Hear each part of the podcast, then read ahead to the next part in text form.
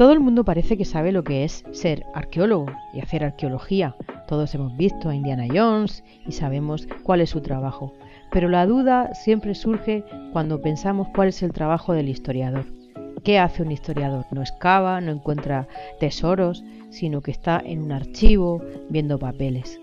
Pues esa manera de excavar en la historia es la que a mí me gusta, la de excavar en los documentos.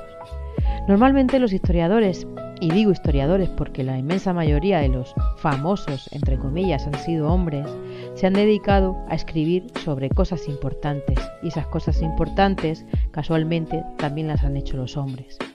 Las mujeres siempre se han quedado en los rincones, en esas notas a pie de página, esas mujeres que siempre han estado en un papel secundario.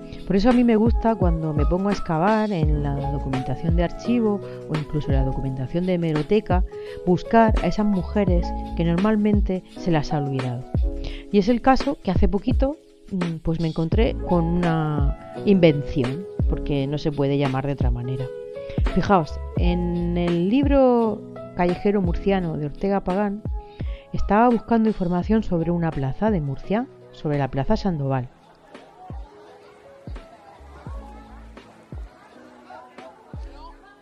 Como punto de partida para cualquier investigación de historia local y sobre todo de la ciudad de Murcia, pues viene muy bien ese libro, porque te pone todos los nombres de las calles, de por qué se llaman así, de dónde viene ese nombre, incluso de nombres anteriores que ya se han perdido en el callejero.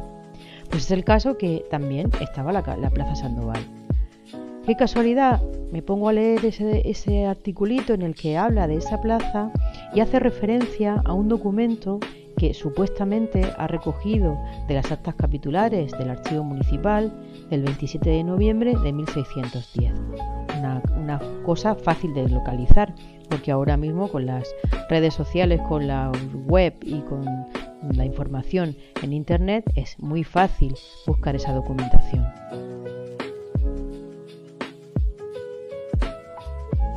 Supongo que será por mi curiosidad como historiadora cuando veo un documento con una información tan simple de fecha, lugar mm, y toda la información que necesito para buscarlo, buscar la fuente, pues me tiro a ello, como si un arqueólogo encontrara una pista en la que le dice que allí está el yacimiento. Pues me fui al documento y según Ortega Pagán, su información relata una carta de un tal Damián de Carranza que de vuelta de sus viajes por el norte de África trae un espía y lo entrega a un señor determinado.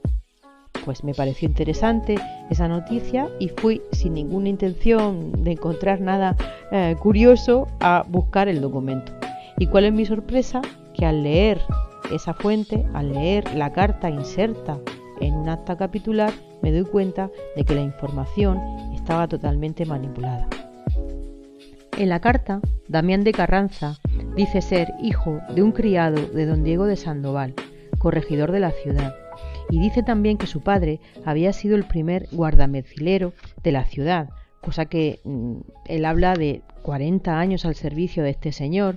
La carta en realidad lo que está haciendo es pedir un aguinaldo, una renta, incluso una casa para poder vivir porque él dice ser pobre, a cambio de un gran favor que demuestra en el texto.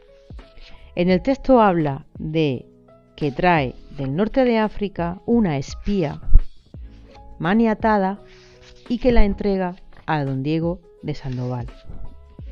Esto es lo que cambia totalmente la historia cuando Ortega Pagán lo publica en su callejero murciano, aunque él dice que ya lo, recoge de Díaz Casou, o sea que ya tenemos a dos señores que han transcrito mal un documento y han convertido en masculino lo que en la fuente venía claramente escrito y sin ninguna duda en femenino.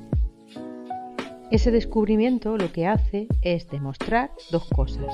Por un lado, que es necesario que quien vaya a escribir historia sepa paleografía, que lea la fuente, se vaya a la fuente directa y compruebe que los que leyeron antes que él o antes que ella ese documento estaban en lo cierto.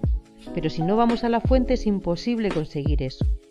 Por otro lado, también vemos con esto que las mujeres que casi siempre, como decía, aparecen en las esquinas de la historia, aquí, no sé si deliberadamente o de forma inocente, ha desaparecido el documento.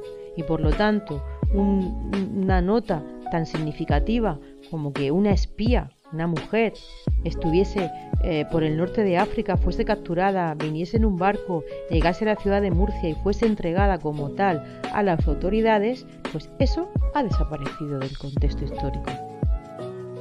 De esa manera, si la arqueología tiene como su base científica la pieza que se localiza en el yacimiento, la historia debe tener como base científica el documento, el texto que encuentra en un archivo, en una biblioteca o en una hemeroteca.